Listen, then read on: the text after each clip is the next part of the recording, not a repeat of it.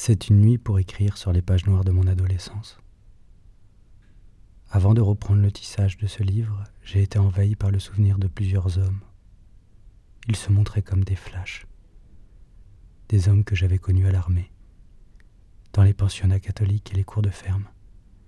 Ils apparaissaient en personnages fabuleux. Je les imaginais dans un autre décor, usant de leurs paroles qu'ils n'avaient jamais proférées et affublés de vêtements plus adaptés à ma fantaisie. Parfois je les déplaçais. Un que j'avais secrètement aimé au service national, je le posais dans une chambre de bonne contiguë à ma première niche. Un autre garçon de mon quartier actuel était envoyé dix ans en arrière, dans le fenil de ma ferme d'enfance. Toute cette mémoire a reflué ce soir. La nuit s'annonçait épaisse dans le sous-bois en fermentation. Je me suis remémoré les mois passés comme commis de restaurant et commis d'hôtel à la réception de la boule d'or. J'ai vécu, dans ce petit établissement de sous-préfecture de campagne, des soirées de carence pendant lesquelles je ne savais où me promener pour m'entendre avec quelqu'un.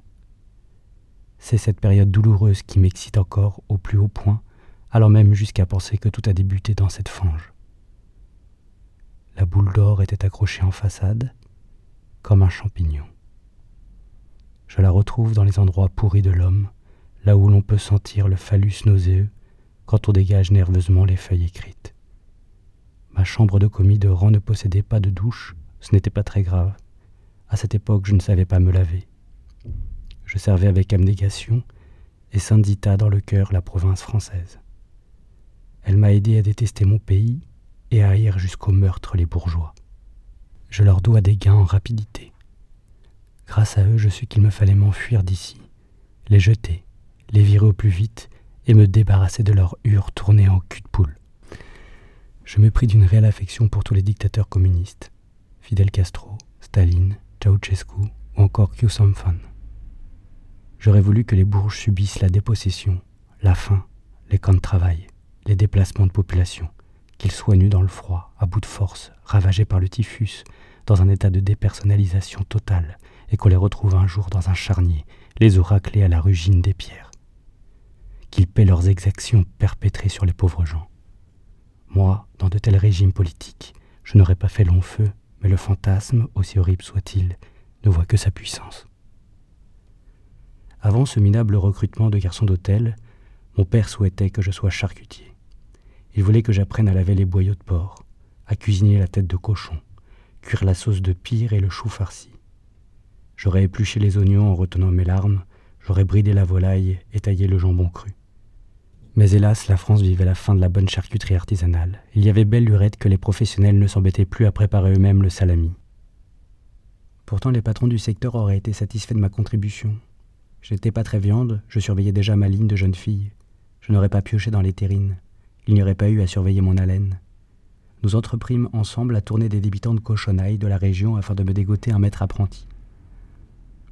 Mon père ne m'avait pas recruté dans sa petite exploitation agricole. Il m'avait testé J'étais complètement inadapté aux rudes travaux des champs.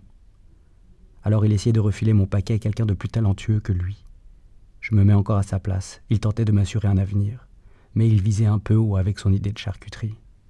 Il allait devoir revoir ses ambitions à la baisse. Les petits commerçants étaient tout sauf bêtes. Ils voyaient bien que j'étais tout de traviole des mains. Il valait mieux prendre la poudre d'escampette. C'était la faute de ma mère, j'allais trop à la messe. J'ai encore quelques mèches de regret sur le côté.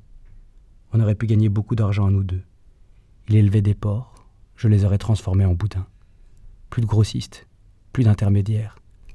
En avant le gros demi-gros et les marchés au détail. Nous avions déjà réalisé avec son élevage 50% du projet. Au lieu de cela, je n'imitais pas du mien. J'enfilais des shorts de filles pour aller aux entretiens d'embauche. Mon père ne s'en apercevait que sur le chemin du retour quand il cherchait les raisons de notre mine déconfite. Il m'engueulait un peu, bien sûr. Il était découragé. Le reste de la semaine, je l'évitais. S'il rentrait à la maison en passant par le sous-sol, je m'éclipsais par l'entrée principale. S'il était dans la ferme, j'allais dans les bois ramasser des châtaignes avant la goinfrerie des sangliers. Je sais disparaître depuis longtemps. La feintise, c'est ce qui a de plus réussi chez moi. On ne persuada jamais de charcutier. Cet échec m'amena donc à ce petit hôtel périclitant qui acceptait volontiers tous ceux qui sentaient la main-d'œuvre presque gratuite. Quant à mon pauvre papa, il retrouvera son silence coutumier. Il laissait pisser le mouton et barrir les éléphants du Kenya. Dans son amuissement, Il me montrait comment s'effacer du paysage, s'étioler dans le temps. Il me montrait le bon exemple.